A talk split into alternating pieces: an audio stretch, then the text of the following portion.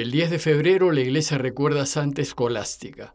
Si desean información acerca de ella pueden entrar al aplicativo Reflexiones del Evangelio.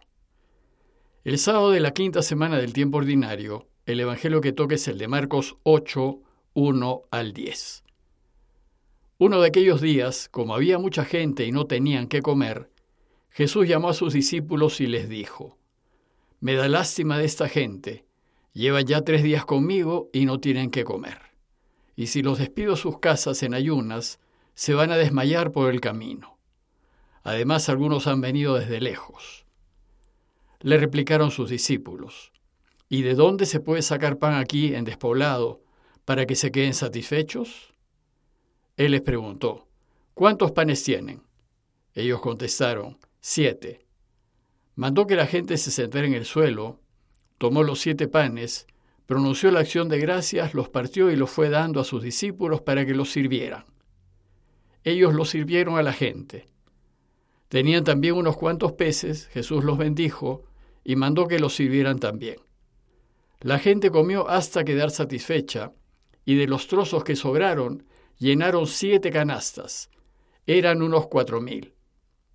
Jesús los despidió, luego se embarcó con sus discípulos y se fue a la región de Dalmanuta. Marcos nos ofrece en su Evangelio dos relatos de multiplicaciones de pan. El primero está en Marcos 6, 30 al 34, y el segundo es el texto de hoy. ¿Y cómo así? ¿Es que acaso Jesús hizo dos multiplicaciones de panes? Bueno, pues resulta que Jesús murió muy probablemente en el año 30, y el Evangelio más antiguo que tenemos es el de Marcos, que apareció recién en torno al año 65-70. Al inicio los creyentes transmitieron oralmente los dichos y hechos de Jesús, y durante unos 40 años aproximadamente tuvo lugar una larga cadena de transmisión oral. Y como eran muchos los que en ese tiempo deseaban hacerse cristianos, en la transmisión oral primó la necesidad de enseñar a los nuevos creyentes acerca de Jesús y su camino, y la información biográfica pasó a un segundo lugar. En este largo proceso de transmisión oral, los dichos y hechos de Jesús se fueron mezclando con las interpretaciones y enseñanzas que la Iglesia fue haciendo de ellos, y los relatos se fueron ajustando y adecuando para que la gente pudiese entender el mensaje. Años después, cuando los evangelistas decidieron componer sus obras, lo que hicieron fue recolectar los relatos orales que pudieron encontrar y después los ordenaron siguiendo una línea temporal a manera de historia, pero subordinando los relatos a sus objetivos catequéticos. Bueno, pues les cuento todo esto porque muchos especialistas piensan que originalmente hubo solo un relato de multiplicación de panes. Sin embargo, a la hora que Marcos recolectó material para su obra, probablemente llegaron a sus manos dos versiones distintas de esa multiplicación. Como saben, a lo largo de una transmisión oral, los datos se pueden distorsionar. En la primera versión hubo cinco panes, comieron más de cinco mil hombres y sobraron doce cestos de panes. Y en esta segunda versión hay siete panes, comen unos cuatro mil hombres y sobran siete cestas. Parece que Marcos decidió incluir las dos versiones que le llegaron como dos diversas multiplicaciones a fin de ofrecernos dos distintas enseñanzas exigidas por el contexto. Siempre hay que recordar que los evangelios que tenemos no son biografías de Jesús, sino enseñanzas. ¿Y qué se nos quiere enseñar en estas dos multiplicaciones? En la primera multiplicación, Jesús estaba en territorio judío y entre judíos y ahora está en la Decópolis, en territorio pagano y entre paganos. En esta segunda multiplicación, Marcos quiere subrayar el alcance universal de la misión de Jesús, y en esta versión hará varias referencias que aluden a pueblos no judíos. Marcos desea que aprendamos que la buena noticia de Jesús es también para los paganos, pues parece que Marcos no fue judío.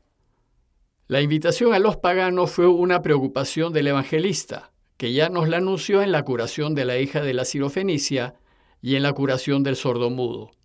Y busca que aprendamos que los no judíos también están invitados a la mesa del Señor. Los paganos de ese entonces podrían ser imagen de los cristianos de hoy, indiferentes y no practicantes, que necesitan que se les anuncie de nuevo la buena noticia. Veamos el texto. Jesús se encuentra en territorio pagano, en la Decápolis, fuera de Israel.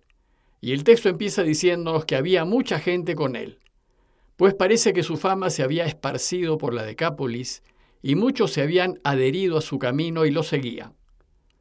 Entonces Marcos plantea el problema en boca de Jesús. Me da lástima de la gente, ya llevan tres días conmigo y no tienen qué comer. Lo primero que aparece es la preocupación de Jesús. Siente lástima y se compadece porque la gente está pasando hambre. Y a diferencia de la primera multiplicación, en donde son los discípulos los que le hacen ver a Jesús que es necesario que la gente se vaya a conseguir comida, ahora es Jesús quien les dice a ellos que la gente necesita comer.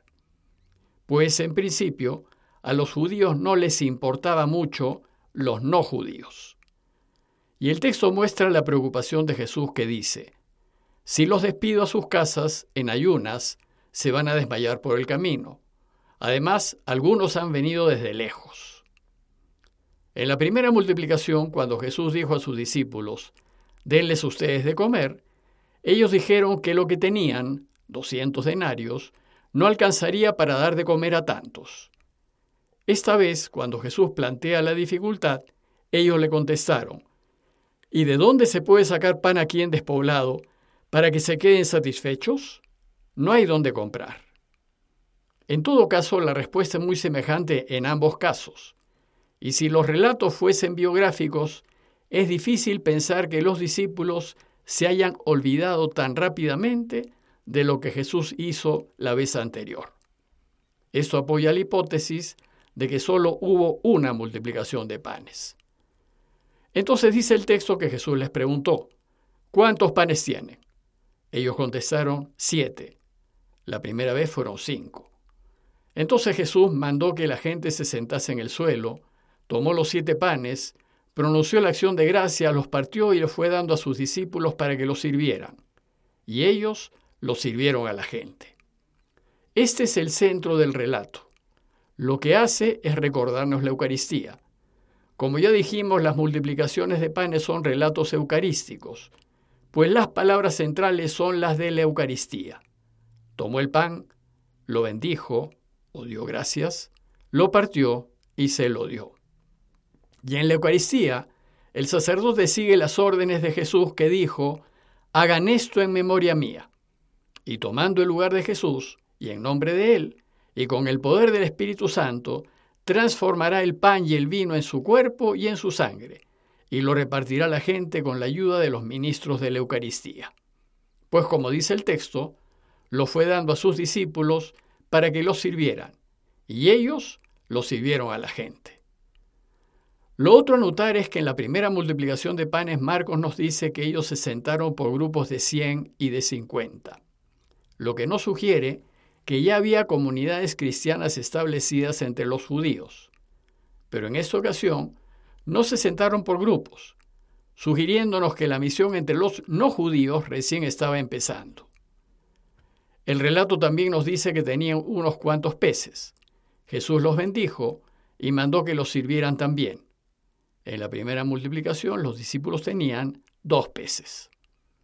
Si bien el pescado no fue ni es parte de la Eucaristía, sí sabemos que en los primeros años era costumbre celebrar la Eucaristía en las casas, pues en esos primeros tiempos no había templos cristianos, y se la solía celebrar durante la cena ordinaria, junto con la ingesta de otros alimentos.